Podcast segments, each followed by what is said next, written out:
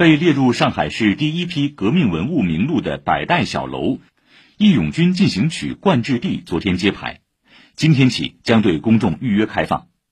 一九三五年五月三号，时任上海百代唱片公司音乐部主任的任光，在百代小楼录音棚内为电通公司七人合唱队演唱的《义勇军进行曲》灌制唱片，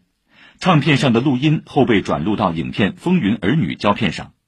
七月，首版《义勇军进行曲》唱片由百代唱片公司出版。